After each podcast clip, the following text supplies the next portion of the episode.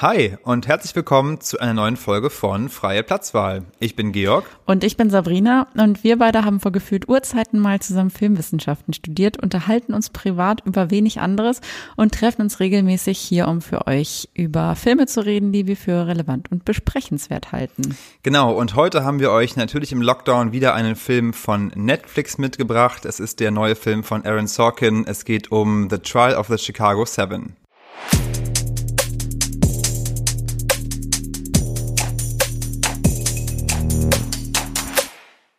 Genau, du sagtest es schon, der Film läuft auf Netflix. Äh, aktuell kann man ja leider äh, sich nur auf Streaming-Plattformen begnügen. Ähm, der Film ist äh, Mitte Oktober schon erschienen. Ähm, wir haben ihn, oder ich habe ihn aber tatsächlich eben jetzt erst geschaut. Ich glaube, weil ich so lange ehrlich gesagt auch dachte, dass der Film mich gar nicht interessiert. Und warum ging's dir so? Ja, ich meine, darüber werden wir gleich bestimmt auch noch sprechen. Aber ähm, der wirkte auf mich halt einfach wie so, ehrlich gesagt, wie so ein bisschen ein angestaubter, so ein angestaubtes Courtroom-Drama, wie man es so aus den 90er Jahren kennt. Und mhm. es war natürlich auch irgendwie wieder eine, eine All-Male-Besetzung. Und ich dachte so, ja, ehrlich gesagt, muss ich mir das jetzt angucken? Also ist das ein Film, den ich mir ja. 2020, der mir so viel gibt noch? Irgendwie ja. nicht. Und ich hatte den für mich ehrlich gesagt schon wegkatalogisiert und ähm, dann kam er ja doch nochmal auf den Tisch. Ich glaube, du hattest ihn dann nochmal ins Rennen gebracht und vielleicht ist es ja auch tatsächlich der Tatsache geschuldet, dass jetzt nicht so viel Auswahl ist aktuell. Ähm, ich bin jedenfalls doch froh, dass wir ihn jetzt äh, mit reingenommen haben. Nicht, weil ich jetzt der Meinung bin, dass das ähm, ja, ein, ein fantastischer Film, uneingeschränkt war. Aber ich glaube, weil sich viel, weil, weil sich viel darüber sagen lässt. So viel schon mal vorweg. Also, genau. Du hast schon gesagt, der Film ist von Aaron Sorkin. Und er erzählt, ohne jetzt den, den Plot groß aufzumachen, ähm, ein, eine wahre Geschichte von eben den Chicago Seven, wie sie genannt wurden, also sieben Angeklagte, die den äh, 1969 ähm, ein Prozess, der Prozess gemacht wurde und zwar, also letztlich waren das sieben Leute, die eigentlich nichts miteinander zu tun hatten, außer dass sie alle sozusagen in der Gegenbewegung waren ähm, im Rahmen, ich glaube, der 68er ähm, Democratic Convention in Washington genau. protestiert haben gegen vor allem den Vietnamkrieg, gegen die Politik von äh, Nixon. Und äh, ja, diese Proteste sind damals sehr, mh, mm, ja, wie sagt man, eskaliert. Ähm, es gab viel Gewalt zwischen ähm, Demonstrierenden und Polizei. Und ähm, ja, es wird dann eben, es wird ein Prozess angestrengt gegen diese sieben wegen Verschwörung und Aufhetzung, der aber auch schon damals eher als, äh, naja, politischer Prozess, den es ja eigentlich nicht geben sollte, aber letztlich eben es doch einer ist, ähm, gesehen. Also es sollte ein Exempel statuiert werden. Genau. An diesen sieben. Ähm, ja, ich glaube, das ist es auch schon. Und der Film folgt dann eben dem, dem Prozess. Äh, viel spielt sich ab äh, im Gerichtssaal selber. Es wird dann immer wieder zwischengeschnitten, formal so ein bisschen, um darauf ein bisschen einzugehen, formal ähm, wird immer geschnitten zwischen den Szenen im Gerichtssaal, äh, Rückblenden zu der Demonstration und dann gibt's ab und zu noch so Szenen mit Manöverkritik, wo man die Leute zusammensitzen sieht ähm, und äh, wie sie überlegen, wie sie ihre nächsten Taktiken den nächsten Besprechungstag sozusagen voll, vollziehen wollen. Ähm, genau.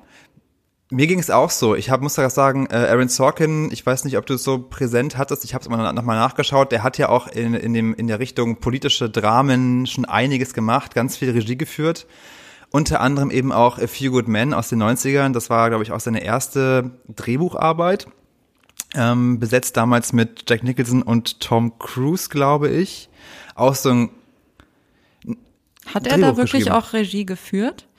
Ich dachte irgendwie, da, ach, Drehbuch geschrieben, weil ich dachte, du sagtest Regie, ähm, genau, ich glaube, Regie hat er nämlich bislang erst äh, bei Molly's Game geführt und bei eben jetzt äh, The Trial of the Chicago Seven und ist ja sonst vor allem auch in erster Linie als Drehbuchautor bekannt. Genau. Am bekanntesten wahrscheinlich äh, The Social Network.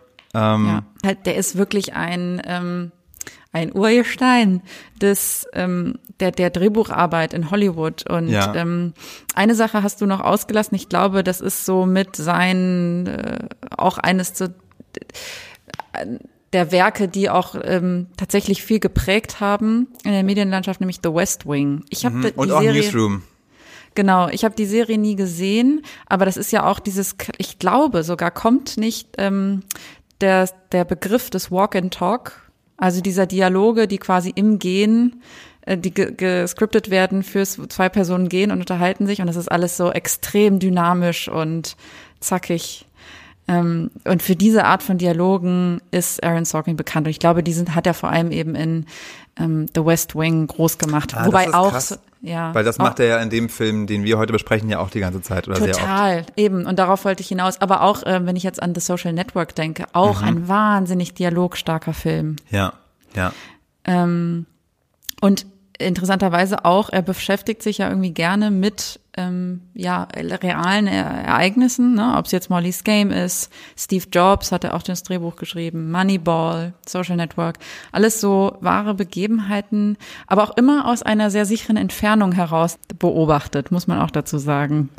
Ähm, Ja, stimmt eigentlich. Habe ich mir noch gar nicht so bewusst gemacht. Total. Genau. Ähm, und ja, vielleicht äh, gehen wir da auch direkt rein. Also wenn wir, wenn wir schon beim Stichpunkt sind, so er ist der Meister der großen Reden, der der witty, smarten, schnellen Dialoge, des Walk and Talks. Ähm, die Dialoge, und das hattest du direkt gesagt, sind schon so das, was, was auch im Gedächtnis bleibt. Also vor allem ähm, du sagtest es, es ist ein, ein, ein Film, der sich ganz viel ja im Gerichtssaal abspielt. Also eigentlich würde man einen sehr statischen Film erwarten und ähm, durch aber diese Zwischenschnitte von, mh, naja, man hat ja sowohl mh, die Rolle von Sascha, Sascha, ba Sascha Baron Cohen, äh, der da ja ähm, in seiner Rolle als, jetzt habe ich den Namen vergessen, äh, Ich habe es gar nicht mehr. ja, ähm, Schauen wir ja, nach. Stand-up nach. Stand-up-Comedian ist.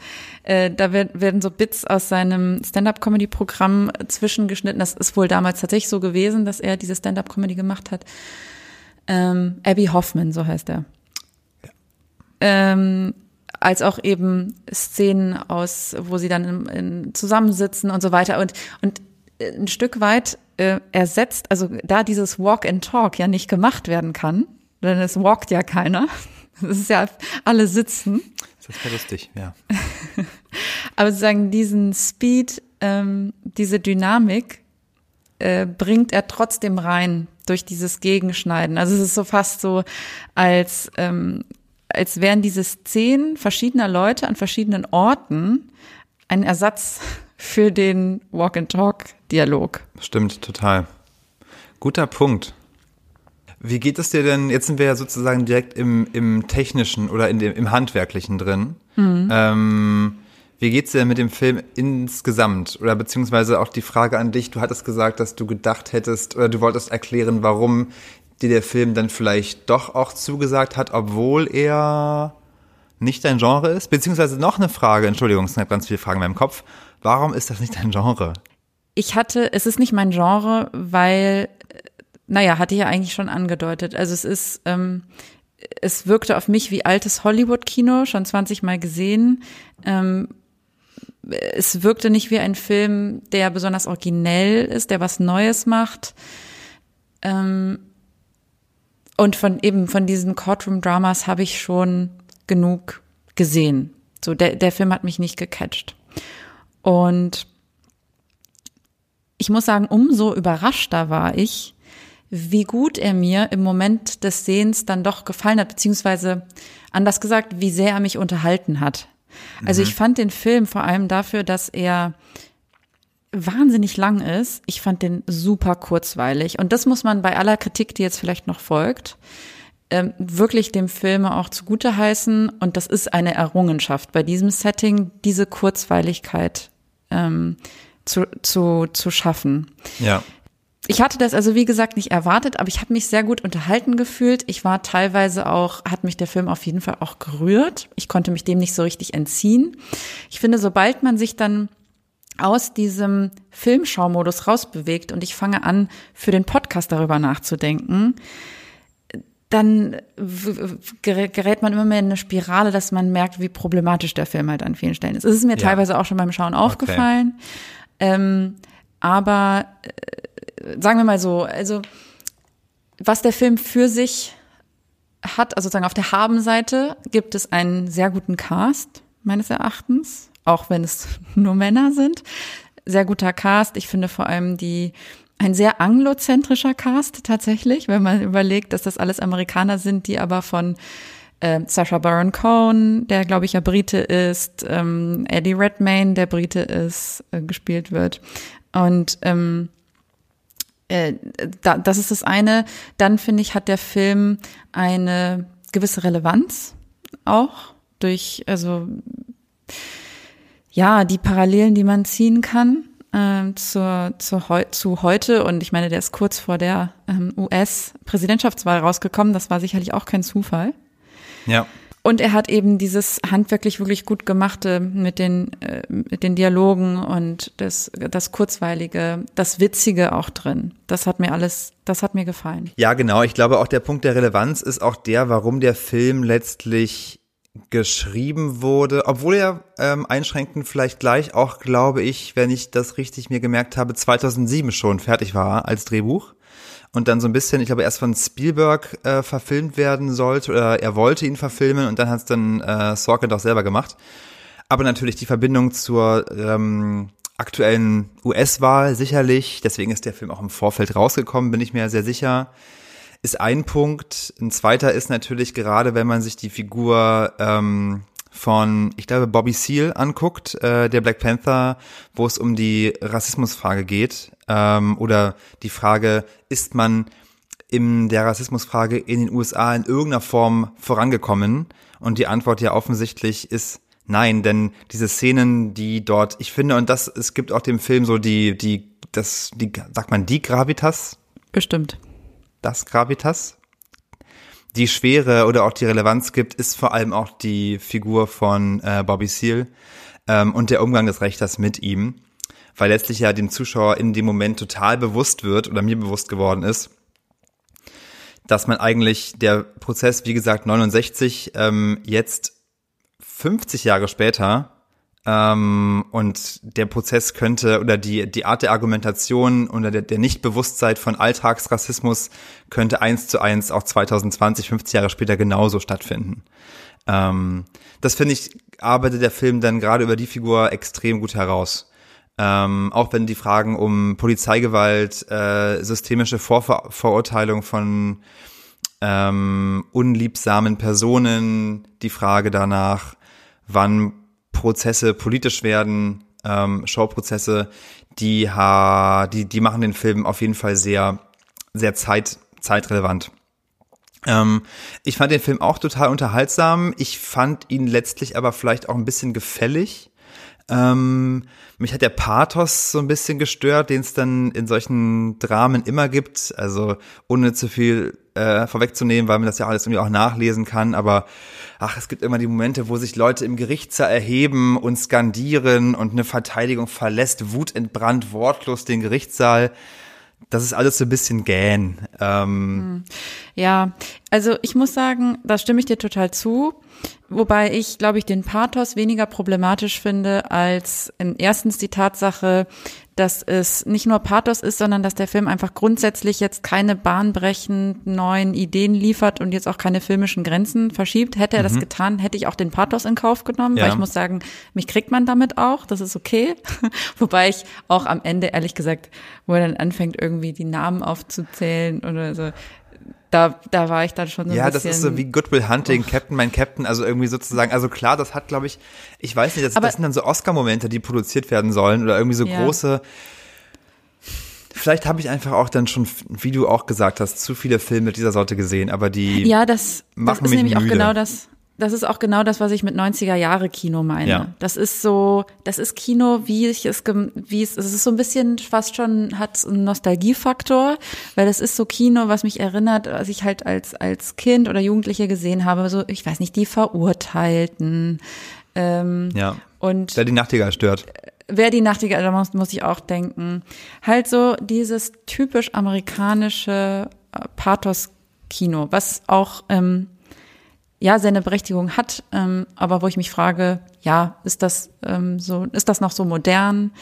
Ähm, aber tatsächlich, äh, und jetzt wollte ich zurückgehen zu dem Punkt, den du davor genannt hast, mhm. ähm, die Rolle von Bobby Seale, das ist für mich ehrlich gesagt der Elefant im Raum und das ist für mich das große Problem ah, dieses okay. Films. Interessant, weil ich habe auch ein Problem, aber vermutlich ein anderes dann. Haha. Erst mein Problem. Ähm, also die, die Geschichte mit Bobby Seale. Das Problem an, die, an dieser Geschichte ist für mich, dass ich den Eindruck habe, er, also äh, Andy, so äh, Andy? Aaron. Aaron. Seine Aaron Freundin Sorkin. Wir sind, Andy. Weißt du, genau, das wissen die meisten nicht, aber man nennt ihn Andy. Ähm, er, er möchte eigentlich eine Geschichte, er möchte die, also die Geschichte, die er erzählen möchte, und er ist ja auch ein, auf eine Art, ist er ein Idealist und ein Moralist auch in der Art, wie er sonst schreibt und so. Er hat immer eine Message, die er rüberbringen will, ja. Und in diesem Fall ist die Message ja, man muss Differenzen überbrücken für die gute gemeinsame Sache. Also die verschiedenen, verschiedenen ähm, Gruppierungen oder Leute aus verschiedenen Gruppierungen dieser Counterculture, die müssen sich zusammentun, sich zusammenraufen, um gegen das größere Übel anzukämpfen und dagegen anzukommen. So. Ähm, und meines Erachtens stand ihm diese Black Panther äh, slash Bobby Seal Storyline im Weg und er wusste damit nicht so richtig was anzufangen. Mhm. Und ich finde, man merkt, ähm, auch übrigens eine Anmerkung an dieser Stelle, mh, mm, das habe ich nachgelesen, um, als ich geguckt habe, was sind die, äh, sozusagen, wo wurden auch Unterschiede gemacht ja. oder wo wurde abgewichen vom, vom, von dem, was wirklich passiert ist. Und das Problem, äh, das große Problem, finde ich, ist, dass Bobby Seal nicht irgendwie nur einmal abgeführt, irgendwie kurz verprügelt in Anführungsstrichen und dann wieder äh, sozusagen ver, ähm, mit Händen und Armen und auch Mund verbunden wieder reingeführt wurde, um dann sozusagen unter großen Protesten ähm, wieder äh, sozusagen das abgenommen äh, zu bekommen, sondern der saß da drei Tage. Der saß drei Tage so im Courtroom mhm. und da hat niemand gefragt, äh, can you breathe? Was ja offensichtlich auch ein, ja. ah, ein Hinweis oh, und ein Bezug ja, ja. Ähm, zum Heute ist. Ne? Und es soll so ein, also es ist ein Bezug, ein klarer auf Black Lives Matter. Ähm, sondern der saß da drei Tage. Und, hm, und wenn ähm, das natürlich in dem Film dann die das, anderen Figuren alle zulassen. Ne? Genau. Und das Ganze mhm. wird halt total in Watte gepackt ja. dadurch, ja. dass da alle sich für ihn einsetzen ja. und dann ist und dann ist das auch schon aufgelöst sozusagen. Ja. Und dann gibt's noch eine zweite Szene, ähm, die eine richtige Aussage trifft, ne, wo sie da im Gefängnis sind und Bobby Seale sagt, ähm, ihr habt alle die gleichen Väter. Ja. Und man checkt erst nicht, was er meint. Und dann kommt raus, ja, er sagt, ihr macht das irgendwie, um euren Vätern eins auszuwischen und weil ihr nicht einverstanden seid mit ihrer Politik und ihrer Haltung. Ich mache das, weil mein Leben in Gefahr ist. so. Ja. Also es ist kein Spaß, mir geht's hier nicht darum, ja. irgendwie. Da sieht man mal, ähm, gut, dass du so sauber recherchiert hast im Vorfeld. Ähm, wieder mein Wasser auf die Mühlen meines alten Argumentes. Es ist halt, und deswegen mag ich diese, ach, seien es Biopics oder zeithistorischen Aufarbeitungen von, ähm, wie sagt man denn, Zeitgeschehnissen, filmischen Aufarbeitungen,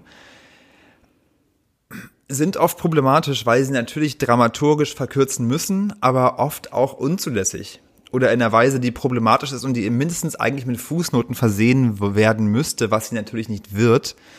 Ähm, aber mein Blick auf die Chicago Seven ist der Blick, den ich aus dem Film jetzt habe. Der wäre anders, wenn ich mir durchgelesen hätte, was damals wirklich passiert ist. Und auch strukturell würde ich dann doch nochmal gerade den Bogen schlagen und fragen, ist das nicht aber ein Grundproblem, wenn die stärkste oder die problematischste Figur, die ja aus den Chicago 8 dann die Chicago 7 macht, ähm, so früh den Film verlassen muss? Also die Frage ja, immer wieder, wieso wählt man den Stoff aus, den man ausgewählt hat? Genau, das ist genau die Frage. Weil natürlich kann man jetzt einfach sagen, ja gut, aber er wollte sich auf die Chicago Seven konzentrieren. Ja. Das war jetzt eben, er hat, man kann nicht alles behandeln, stimmt ja auch. Aber jetzt wird diese, also das ist jetzt, man kann ja sogar auch argumentieren, dass das sogar die relevanteste Geschichte, was ist denn aktueller? Das meinte ich ja als auch. Das heute. Genau. Also warum entscheidet man sich nicht, das zu erzählen? Vor allem, wenn man sich so überlegt, ähm, die, diese anderen Chicago Seven, ähm, ich hatte von denen auch noch nie gehört. Ähm, die Black Panther sind noch heute extrem kulturell relevant und werden, also ich will jetzt damit nicht sagen, dass ja, es irgendwie das, richtig, wie ja. welcher Methoden sich, ne, darum geht's gar nicht, aber sagen, die sind auch noch im aktuellen Diskurs sehr präsent. Und mit Black Lives Matter ist auch ähm, das Thema und, und auch die Message, ähm, die eigentlich die Black Panther aussenden, so die, dass, dass es eben dass, dass, dass das System sich nicht einfach so heilen kann. Äh, und dass es nicht einfach nur jetzt so ein paar White äh, College Boys sich jetzt mal überwinden müssen, zusammenzuarbeiten, sondern dass es radikal geändert werden muss, das gesamte System. Also es ist ein viel radikalerer Punkt, ja. den ähm, Standpunkt, den eigentlich Bobby Seale einnimmt und der wird letztlich einfach wegignoriert. Ich würde gerne noch auf einen anderen Punkt eingehen, den wir noch nicht besprochen haben, der mir nochmal wichtig wäre. Und zwar wollte ich nochmal ganz kurz darauf eingehen, dass ich ja erstmal der Meinung bin und weswegen mich der Film auch interessiert hat, dass das amerikanische Rechtssystem ja eigentlich wie gemacht ist fürs Kino. Weil es ja über das System der Geschworenen, der Jury ja immer darum geht, in irgendeiner Form zu performen oder eine Show abzuliefern, eine überzeugende, die letztlich sehr am, am, an der Person, an der, an dem Rüberbringen der Argumente ähm, davon abhängt, viel mehr als an der eigentlichen Sachlage. Ähm, und deswegen gucke ich mir, glaube ich, solche Filme grundsätzlich gerne an und auch die Frage danach, wie ein Rechtssystem funktioniert, ist für mich wahnsinnig spannend. Ähm, deswegen habe ich mir den Film sehr gerne angeguckt und ähm, schaue mir das auch wieder an. Ich finde dann aber auch doch, und das ist jetzt vielleicht auch eine Kritik, die man gar nicht dem Film an sich anlasten kann, aber wenn ich mir im Vergleich überlege, wie eindrücklich Dokumentarfilme ähm, über Zeitgeschehnisse sind, wie die Dokumentation über den Prozess von O.J. Simpson, dann gibt mir das, was ich sozusagen immer versuche daraus aus so einem Film zu verstehen, warum das Rechtssystem so ist, wie es funktioniert, wie die Dynamiken sind, das gibt mir so viel mehr als ähm, so ein fiktionales Format. Zumal, und ich finde, das ist nämlich auch das, das ist mein großes Problem mit dem Film, dass aus meiner Sicht der Film eine total problematische Aussage trifft, weil letztlich das Problem in diesem ganzen Prozess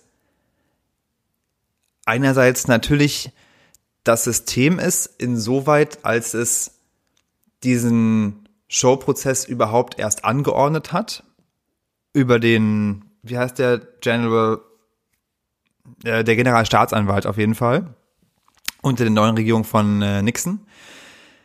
Dass das Problem im Prozess aber eine Einzelperson ist, nämlich der Richter. Und aus meiner Sicht ist nicht die Einzelperson oder andersrum, der Film ruht sich sozusagen sehr darauf aus, dass es eine Einzelperson ist, die absurd handelt, die in irgendeiner Form grenzdebil, nicht mehr zurechnungsfähig, äh, sich der eigenen Rassismen nicht bewusst ist. Das System aber ist an sich gar nicht so problematisch und man muss sich nur irgendwie richtig einsetzen dafür und dann wird's schon wieder. Und es wird gar nicht. Und das Problem ist das System und das Problem ist, wie auch Straf Strafrecht in den Vereinigten Staaten funktioniert. Ja, wobei ich da einwenden würde, dass ich nicht weiß, ob das die Amerikaner tatsächlich genauso sehen wie wir. Ja, aber das sollten sie mal sehen. Ernsthaft. Ja, gut. Ich glaube, ich glaube, da gibt es auch. Um, ähm, ich glaube, da gibt es ein Für und Wider, auch wenn ich da deiner Meinung gar nicht bin. Ich finde, also ich finde es ehrlich gesagt gruselig, sozusagen, wenn ich mir vorstelle, ich lebe in einem Land, wo im Zweifelsfall mein Schicksal in den Händen von Geschworenen liegt, die keine ja. Jurisprudenz studiert haben. Das macht mir Angst. Sehr schön. ähm, ähm, das macht mir auch sehr Angst, wenn Leute, die keine Jurisprudenz ähm, studiert haben, über mich richten würden. Ich wollte aber sagen, vielleicht ist aber dann, man könnte man trotzdem sagen, um das ein bisschen einzufangen, unabhängig davon, wie man das System bewertet, ist, glaube ich, eine Aussage des Films, der, der, der sagt, nur eine Einzelperson und nicht eine ganze, ein ganzes System, das dahinter steht, die gewisse Haltungen haben, ist das Problem. Dennoch schwierig. Ist eine schwierige Haltung aus meiner Sicht. Erstaunlich, also am erstaunlichsten finde ich ehrlich gesagt, dass diese Figur, du hast sie angesprochen, vom Richter, Hoffman, mhm. dass der ja, also man guckt im Film und denkt, so kacke kann ja kein Mensch sein. Das ist eine total überzeichnete Figur. Und wenn man das nachliest, dann war der genauso schlimm und vielleicht schlimmer. Also ja. das muss wohl genauso eine absolut inkompetente äh, Richterfigur gewesen sein, wie dort dargestellt. Und da denkt man mal wieder, ja, das Leben schreibt echt die, naja, nicht schönsten in dem Fall, sondern gruseligsten Geschichten. Kannst du es nicht ausdenken. Kannst du nicht ausdenken. Ja, ähm, genau, und daraus zieht, das kann man dem Film ja auch wieder äh, zugutehalten, daraus zieht der Film ja auch ganz viel an Unterhaltungswert, an Komik auch, ja. an Absurdität, an, ähm, an Entertainment. Ja, ähm, total. Denn ich würde dir zustimmen, der Film ist letztlich durchaus unterhaltsam, den kann man gut angucken, den kann man gut weggucken. Wer tiefer einsteigt, wird möglicherweise aber doch den ein oder anderen Punkt finden, ähm, der dann mindestens für Irritation sucht, ja, sorgt. Da würde ich dir total zustimmen. Also es war schon wirklich, es, es war und es absolut unterhaltsames, sehr, sehr witziges Kino. Da ja. möchte ich noch einmal, ich glaube, ich habe ihn schon herausgehoben, aber ich fand Sascha Baron Cohen einfach so witzig. ich fand den so cool. Ich fand der so, war so gut besetzt. Traut man ihm auch irgendwie gar nicht zu oder ich habe es ihm nicht zugetraut? Nee, ich ehrlich gesagt auch nicht. Und der hat es aber super gut gemacht. Also ich habe zwar irgendwie gelesen, dass ihm der ähm, Massachusetts Accent oder was es ist, äh, wohl nicht so ganz gelungen sei äh, durchgehend. Das kann ich nicht beurteilen. Ne, das kann man ja auch hören. Doch, das hört man doch total, finde ich. Findest ja? du nicht? Also ich, ich weiß nicht, wie der Akzent schon ein Problem. Genau. Gut. Aber ich finde auch, auch gleichzeitig merke ich auch immer, ich hänge mich manchmal auch extrem an der Qualität von Akzenten auf. Äh, das, da sollte ich vielleicht auch einen anderen Umgang damit finden, weil es ja wirklich nur ein Detail eines Films ist. Ja. Nee, ansonsten fand ich ihn super besetzt. Ich fand auch Eddie Redmayne perfekt besetzt einfach für diese Rolle. Perfekt ja. besetzt. Tom Hayden heißt er ja, glaube ich. Mhm. Ähm, der Leader der, was ist das, Student Union oder sowas? Ähm, oder auf jeden Fall der, der Student, Studierendenproteste sozusagen. Ähm, perfekt so dieser irgendwie dann doch ja ähm, der brave Boy irgendwie mit mhm. ähm, der der alles ähm, moderat halten möchte. Ja. Übrigens Fun Fact: Tom Hayden war mit Jane Fonda verheiratet. Das war so eine ihrer Ehen und ähm, die hat wohl dann eine Zeit Krass. lang mit dem, also sie war noch länger verheiratet, also auf jeden Fall über zehn Jahre, so die 70er Jahre durch, glaube ich.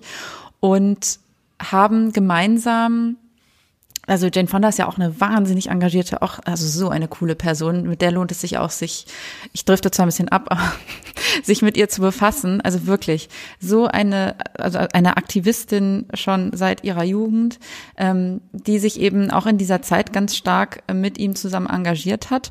Und und jetzt kommt nämlich das Geile, äh, diese Aerobic-Videos, für die sie ja so bekannt ist, ne? Diese Fitness-Videos, die hat sie gemacht als zum Fundraisen. Weil er ist da rumgekrepelt mit seinen komischen Fundraising-Aktionen und weiß ich nicht, was er gemacht hat, Bücher geschrieben oder so. Ah, und sie hat so die Big Bucks reingeholt mit diesen, mit ihren Fitness-Videos. Geil, auch eine geile Symbiose irgendwie. Ja, und die haben auch total halt so sehr ähm, alternativ gelebt, irgendwie so in einer Art Kommune und so super spartanisch und äh, ja, halt so wie man sich so die 70er irgendwie vorstellt. Das fand ich noch ganz Lustig. witzig. Traut man irgendwie aber auch ihm auch gar nicht zu. Irgendwie ist das, naja, warum ja, auch nicht? Man, man kennt es ja von außen wie immer nicht, aber äh, ein ungleiches Paar, oder? Also. Ja. Das ist ja. mein erster Eindruck. Ich weiß nicht. Ich glaube, ich kann das schon ganz gut beurteilen. Ich wollte noch sagen, wer noch gar nicht Erwähnung gefunden hat, ist aber auch Mark Rylance ähm, als äh, Anwalt Kanzler. Ja. Spielt das so toll, spielt diese Konsterniertheit über die Absurdität des Richters ähm, wahnsinnig gut, hat mir ganz viel Spaß gemacht. Ja, ich finde, man hat, man ähm, spürt seine Irritation in jedem Moment, also die ja, er irgendwie unterdrücken muss. Wirklich, er ist die ganze Zeit nur so, was zur Hölle passiert ihr? Aber er übermittelt das so mit ganz viel Blicken auch und auch ganz klein, gar nicht so groß gespielt. Das stimmt. Hat mir wirklich gut gefallen, muss hier nochmal kurz Erwähnung finden. Und dann muss ich jetzt noch anschließen, wie fandst du denn äh, Gordon, nee, wie heißt der jetzt? Joseph Gordon-Levitt. Gordon Gordon Levitt. Ähm, in der Rolle des ich, ähm, sozusagen Prosecutors, muss man dazu sagen. Ja, ähm, ich hab, ich weiß gar nicht warum. Ich habe irgendwie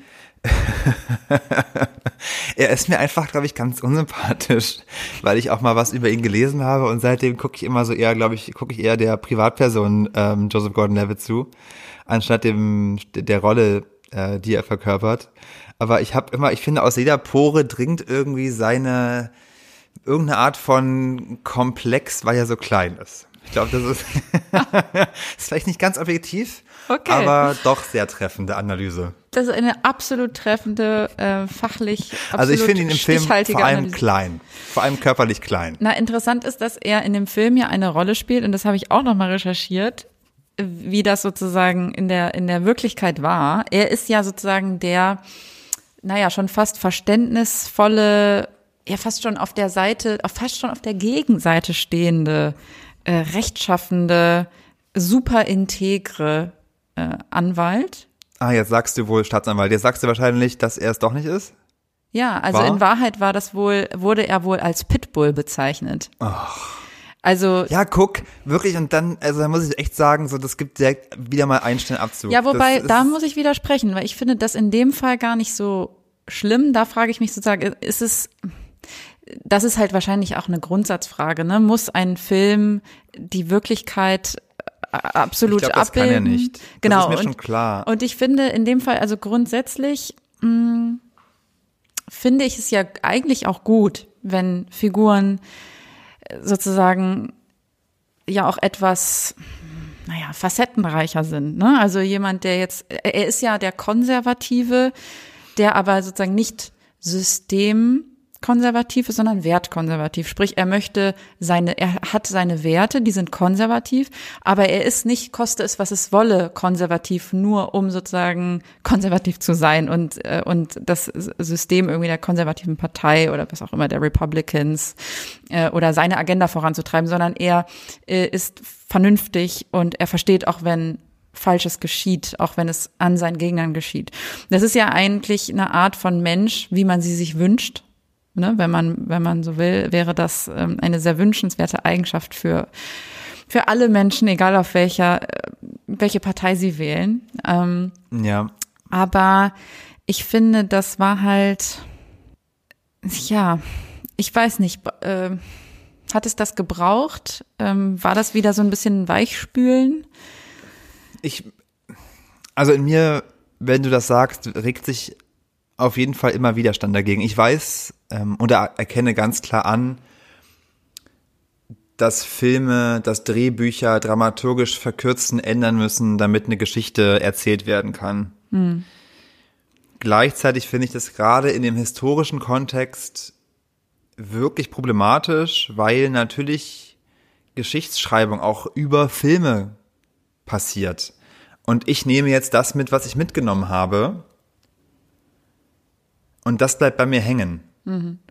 Und ich finde zumindest, dass das immer wieder erwähnt gehört, weil sich dadurch Bilder im Kopf verfestigen, die dann erzählt werden, die wieder kolportiert werden und sich so ein Bild verfestigt, was letztlich einfach nicht akkurat war. Und da ist, glaube ich, die Frage, bis zu welchem Grad sind Abweichungen erlaubt.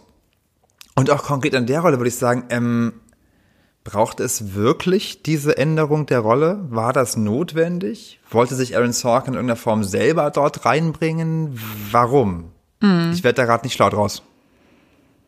Ja, ich kann dir die Frage auch nicht beantworten. Ich meine, die wohlwollendste Antwort wäre wohl zu sagen, vielleicht wollte Aaron Sorkin nach dem Richter, der ja so eindeutig einfach ein Bösewicht ist, letztlich, ähm, eine, eine, hm, Stimme der eine Figur oder? mit mehr Graustufen mit reinbringen. Ja. Oder ja, äh, ja. aber letztlich beantworten können wir es nicht. Ja. Ähm, ja, ein, letzten, ein letztes Problem, in Anführungsstrichen, was ich noch ansprechen würde, einfach weil ich das immer anspreche und das nicht müde werde. Aber der Film ist halt auch, also beim Bechtel-Test absolut durchgefallen. Ne? Also der Bechtel-Test ist ja dieser Test, der ähm, guckt, wie sexistisch Filme sind. Und äh, ich glaube, es gibt irgendwie drei Fragen, die, die man beantworten muss für den Test. Also erstens gibt es mindestens zwei Frauenrollen, zweitens sprechen sie miteinander, drittens unterhalten sie sich mhm. über etwas anderes als einen Mann. Ich glaube, dazugekommen ist jetzt noch die Frage kürzlich, ob die beiden Frauen einen Namen haben. Und äh, ich, ich muss, sorry, ich muss es erwähnen, ja. Ich weiß, man wird vielleicht auch irgendwann müde darüber zu sprechen, aber ähm, letztlich der Film, es, tauchen zwei Frauen auf und die sind auch höchst problematisch, weil die eine Frau, die sitzt eigentlich die ganze Zeit nur am Telefonhörer und redet mit irgendwelchen unsichtbaren Menschen am Apparat, also eigentlich nicht der Rede wert.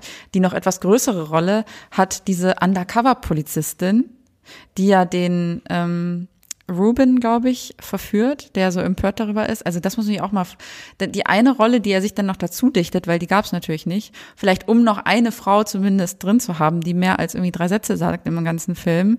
Das ist dann auch noch die, ähm, die gemeine, taktierende, hinterhältige ja, ja, Verführerin. Hinterhältige, ja? genau, ja, ja.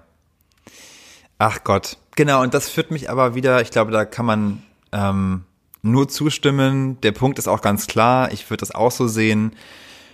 Was mich immer wieder zur Ursprungsfrage zurückbringt, warum macht man diesen Film? Jetzt kann man nicht sagen, ja, aber es waren halt mal sieben Männer, bla bla, acht Männer.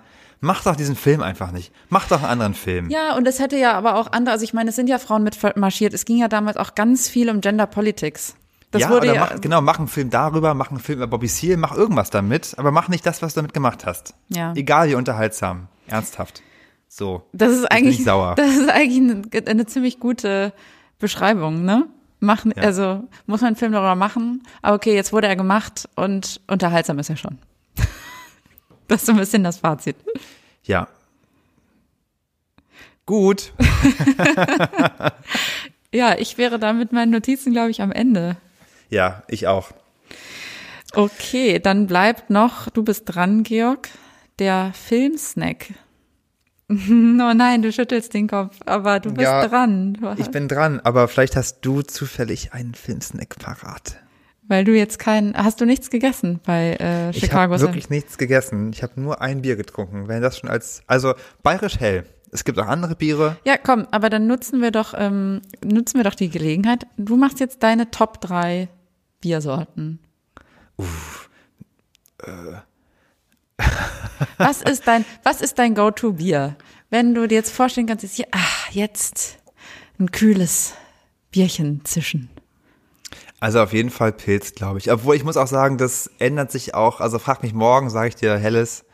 Heute ist es auf Platz eins ein Pilz, dann Helles, dann Ale. Morgen wahrscheinlich in der verkehrt rum Reihenfolge.